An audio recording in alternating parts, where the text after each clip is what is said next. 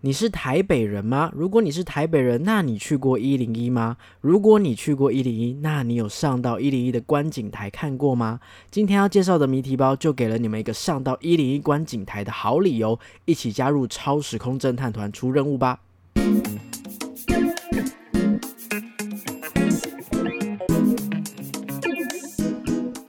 嗨，各位大家好，欢迎收听《逃脱记录点》，我是阿纪。《逃脱记录点》呢是一个分享密室逃脱、剧本杀等等实境游戏心得的节目，有时候也会聊聊密室游戏这个行业的新闻时事，或者是找一些小天使啊、设计师分享他们的想法。那如果你喜欢这类型的节目，希望你可以追踪我的 IG，可以看到更多的游戏心得以及当日的游玩记录，或者也可以订阅我的 YouTube 频道，常常留言跟我互动哦。老实说，每一次在前面介绍这个节目的时候啊，都会呼吁说要订阅我的 YouTube，但其实我的 YouTube 频道已经非常久没有更新了，好像是时候该让两边的进度互相追上了哈。习惯用 YouTube 收听的观众好像其实还蛮多的，所以我要回来找你们了。这个节目还有活着哦，希望大家还是可以多多的订阅这个频道。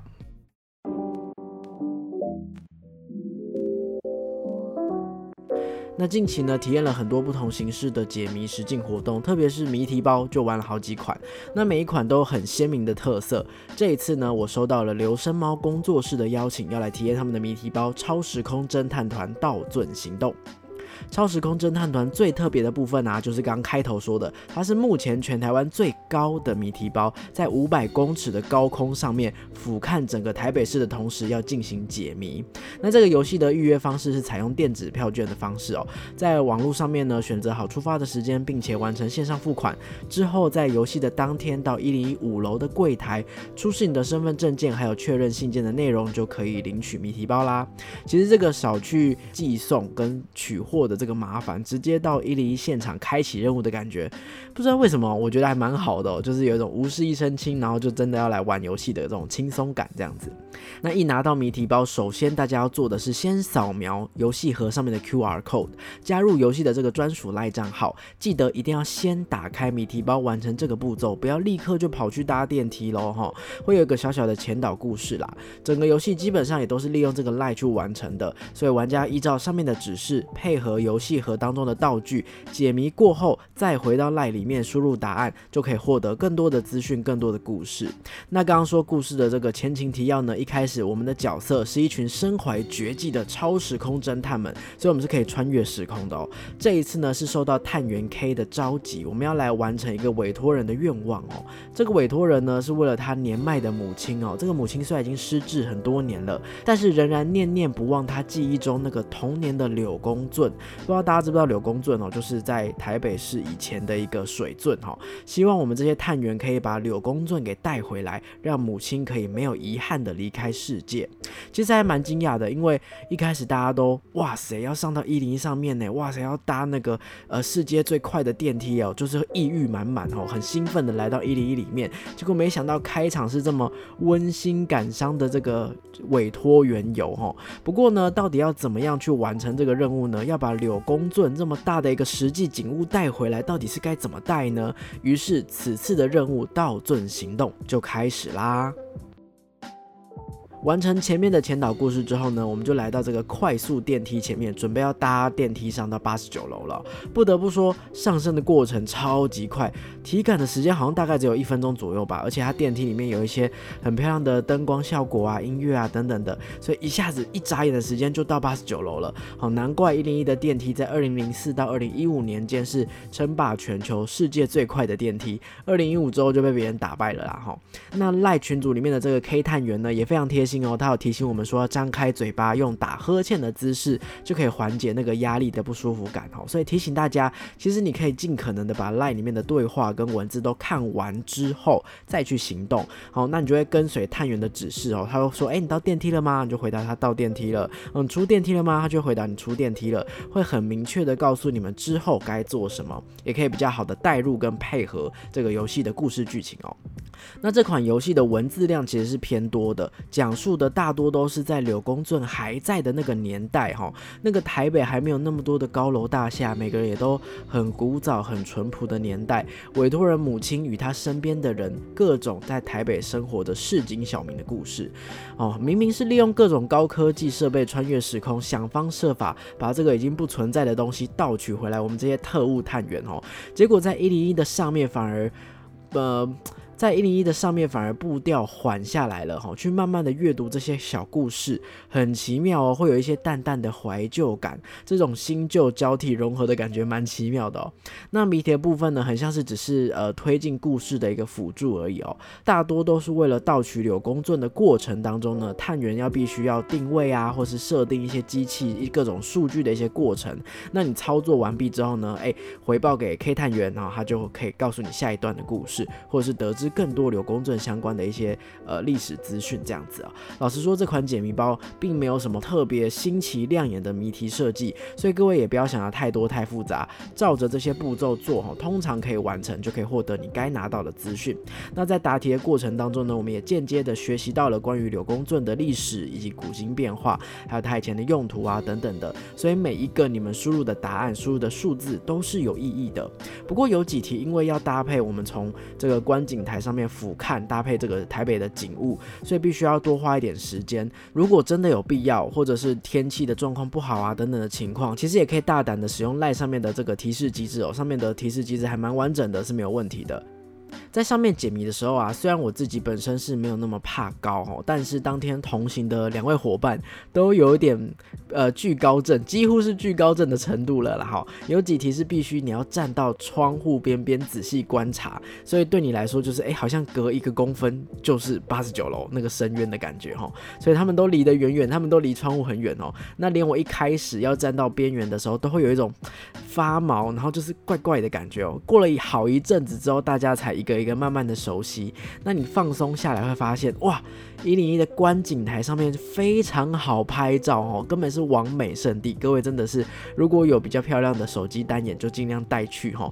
不仅有大片俯瞰的风景作为你的背景哦，一零一本身呢，它也会跟随着这个季节或是节庆去变化它这个观景台上面的摆设。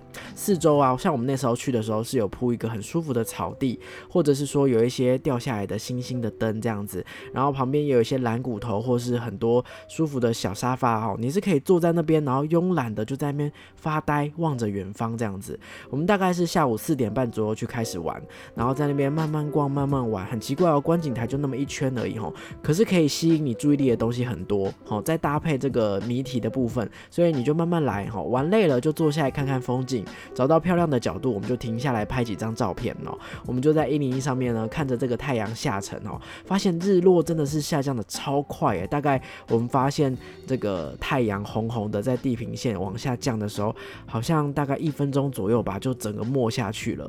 那个时间的天空有很多不同渐层的颜色，有橘红色、浅蓝色、粉紫色，互相交织，真的很漂亮哦。建议大家在这个时间点去玩，就可以享受白天、傍晚，还有到了晚上，街灯都亮起来哈，夜景的这种三种不同的美景风格。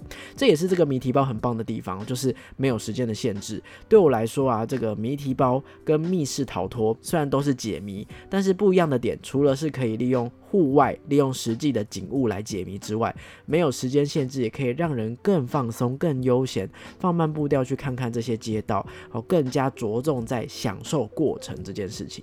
这一次呢，我们在体验结束之后呢，也有就直接在观景台那个现场邀请了留声猫工作室的设计师之一咸鱼饭哈，我们做了一个简单的访谈。那么接下来就听听当天的访问吧。OK，那今天就是邀请到了这个留声猫工作室，哎，要怎么称呼？咸鱼饭，咸鱼饭。OK 啊，你现在露出的名字也是咸鱼饭这样子，没错。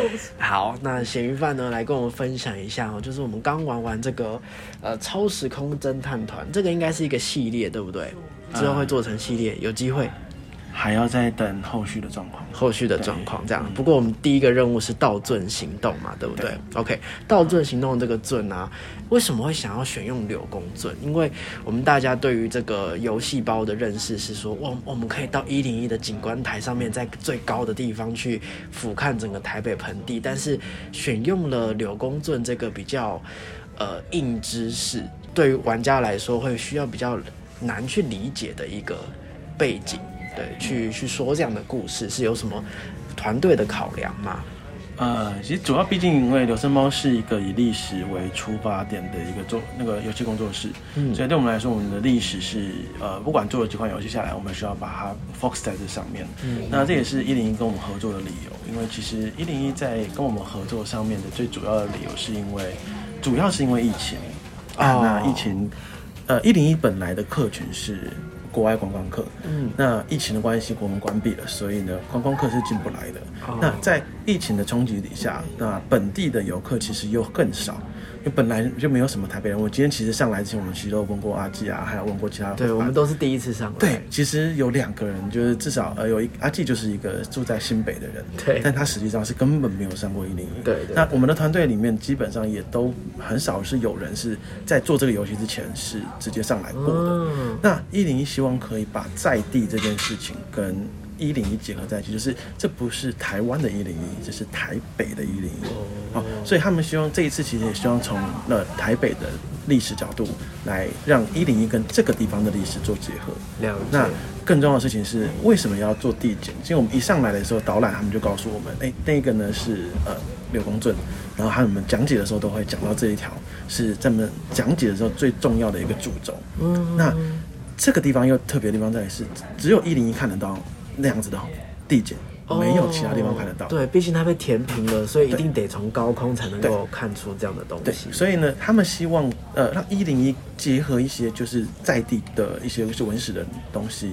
原本我们想要做四四南村，就是一零一正下方的，但是以长度来说，以时间的跨度来说，其实呃有公镇其实是会在一零一的预设上面，他们会比较希望可以有这样的东西。这是我们之所以呃会放这样的硬知识的理由。嗯，对对对。那刚刚有提到，就是这一次是一零一，就是有有。一些呃疫情的考量，或者是说也有他们希望把台北这个重点给带出来的这件事情，所以也算是第一次工作室呃跟一零一这样的团队合作，对不对？对，在合作的过程当中有没有什么比较记忆犹新啊，或者比较酷啊，或者一些甘苦谈啊等等的？那我们今天上来看，有看到很多这种拍照的东西，在当初是没有的，后来后来才慢慢的新增，像是我们现在所做的这个地方，然后有一些可以拍照的板子摆设，都是。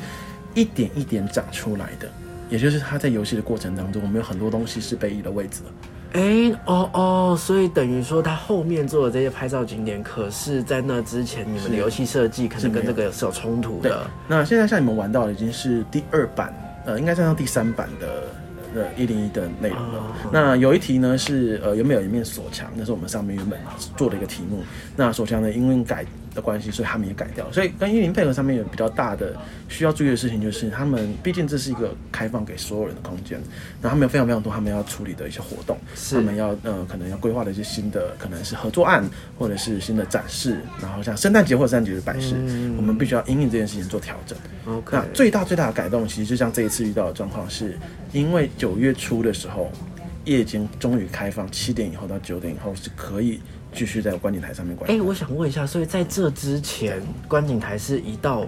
晚上我们就要清场，就清场。那因为主要消毒啦，因为当时疫情还比较严重，还没有到就是现在这样子的情况的时候，他们没有打算开放这么长的时间。哦，那现在可以开放了。那有些人他们可能就会七点多才上来。那白天看到的景象跟现在看到的景象其实是不一样。就等于说你们在游戏设计上也要考量说白天的版本跟晚上的版本了。所以这一次你也是为了呃晚上的版本呢，我们就修了一个新的一些描述，让大家可以在晚上的时候有晚上的选项可以做。真的是完全跟平常。做一般的谜题包，或是一一般的解谜游戏，会遇到不一样的挑战。对，因为有些地方我们做的时候，它可能是一个已经确定的这个固定的建筑物，他们是长期维护在某个特定的样子。是，可是，一零一是一个蛮活的地方。嗯，每一次假如这样的话，我们就要心想一些新的东西去帮他们修正。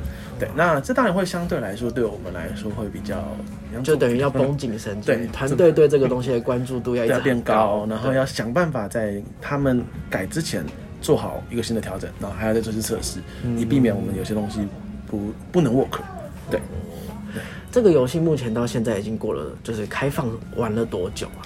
呃，从去年十二月开始到现在的话，那就是将近快要九个月的时间了，快十个月了，对不对？对对，我们是是去年圣诞节前后的时候上的。中间这个过程当中，因为这个游戏是属于呃实际谜题包，嗯，对，所以其实是不需要有代场人员在现场的。对对对。可是因为你们团队对这个地方的，就是像刚刚说的关注度这么高的状况下，有没有收到什么比较特别的玩家的回馈，或者是像前面邀请的 KOL 的一些特殊的想法或回馈？在一零一这这个地方，就是我们其实尝试要做到的一些就是递减的这个东西，嗯这个东西是很多玩家会讲的，就是会讲的就是例如哦，很容易对不到，或者是看不清楚。哦，了解那。刚刚我说过，其实我们很希望做到就一零一能做的东西，也就是地景这件事情是在一开始就是被最强大的一个特色，对，也被定掉不能动的，所以哦就变成说，哦，我们在讨论怎么样在这个呈现上面不要这么影响大家的处理。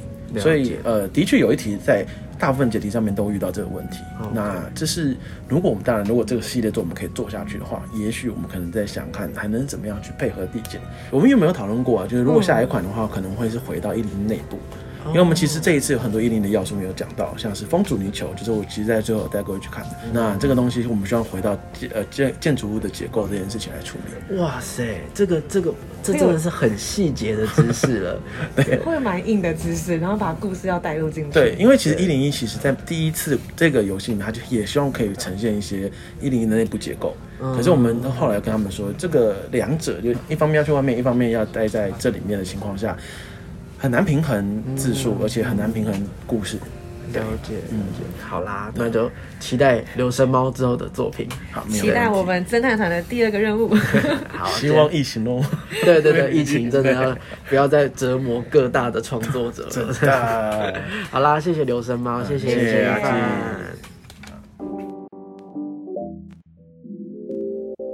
好啦，那么以上呢就是当天跟咸鱼饭在这个一零一上面玩完现场立刻互动的一个感想哦。那大家也可以先稍微听一下，就是当设计师的角度来去思考这些问题的时候，他们会注意哪一些点，这样子其实还蛮有趣的一个角度跟风格。那如果大家也喜欢这种直接去访问设计师本人，或者是跟这个呃老板啊，或者是小天使有互动的话，也可以留言告诉我哈，或许我就可以在我的能力范围之内哈，多邀请几个这样子设计师对谈的机会。那整体而言呢，我觉得《超时空侦探团盗尊行动》这一款谜题包是一款高度独特性的解谜体验。当然，独特就是它会到一零一的观景台上面这个场地，那再加上它有台北这个地区的人文历史，这个柳公圳的这个历史的加成哦，所以我觉得诶，它的独特性是非常高的。那游戏的人数呢是可以供两到四人进行，谜题包也同时是有包含观景台的门票。那老样子，这一次呢也会甄选几个在网络上面的评价供大家参考哈。那首先我来揭露这个逃脱吧上面比较针对这个谜题包的评论给大家听听看。这一位网友呢，他是八个月前的留言哦，他给的是五颗星当中的三颗星哦。他说如果没有这个谜题包，我应该一辈子都不会到一零一观景台吧。很意外的是，八十九楼竟然是超好拍的完美景点，诶，跟我的感想一样哦。谜题包设计很用心哦，不过谜题本身还算普通，没有特别的惊艳点。此外，剧情和谜题方向都很可惜。一零一本身是特别又有故事的一个建筑，会希望多介绍一些一零一，结果都围绕在在主线上而已。下一个评论呢，他是也是一样，八个月前哦，那他是给五颗星当中的四颗星，他给的评论是说偏新手向，没有去过一零一，想要顺便上去解成就的话还不错，算是轻松同乐。但是如果你已经上去过一零一，要特别上去玩的 CP 值，我就觉得还算还好。OK，好，那以上这两个是呃提供给大家的参考。那这款谜题包呢，目前只进行到今年二零二二年的十二月底，至于到底会不会延长，或者是推出超时空侦探团的第二集，就要看留声猫跟一零一后续的合作了。那这次的合作呢，从这个官网上面看到的是留声猫跟一零一，还有另外一个故事 Story Studio，然后这个工作室的这个联名合作，三者的合作哈。偷偷推荐一下这个故事 Story Studio，就是这个其实是我还没有体验过这款谜题包之前就有在追的一个 YouTube 频道哈。那他们呢是呃很可爱的一群文史工作人，然后他们会呃去找一些历史故事史料，然后用比较特殊的方式，比方说曾经玩过海龟汤，曾经玩过笑话集，好，曾经他们也有去访问过呃大地震九二一对于大家的这个呃感想，哦，做成很精美的节目。那他们推出的集数非常的少，可是我觉得每一集都很精致。所以如果你也是喜欢这种呃文化历史，然后跟娱乐互动合作的节目，可以去关注一下他们的 YouTube 频道，然后也可以来关注一下刘生茂的几款作品，这样子。好的，那么以上呢就是今天的节目啦。最后呢，要来询问大家哦，就跟我们最一开始问大家的问题一样吼，你有没有上到一零一的观景台去过呢？别忘了到 IG 的现实动态回答跟我互动哦。喜欢我的节目，别忘了追踪我的 IG 跟我互动，按赞订阅我们的 YouTube 频道，我一定会找机会更新的。也可以在 Podcast 平台下面留下五星的好评。那么就敬请期待下一集啦，拜拜。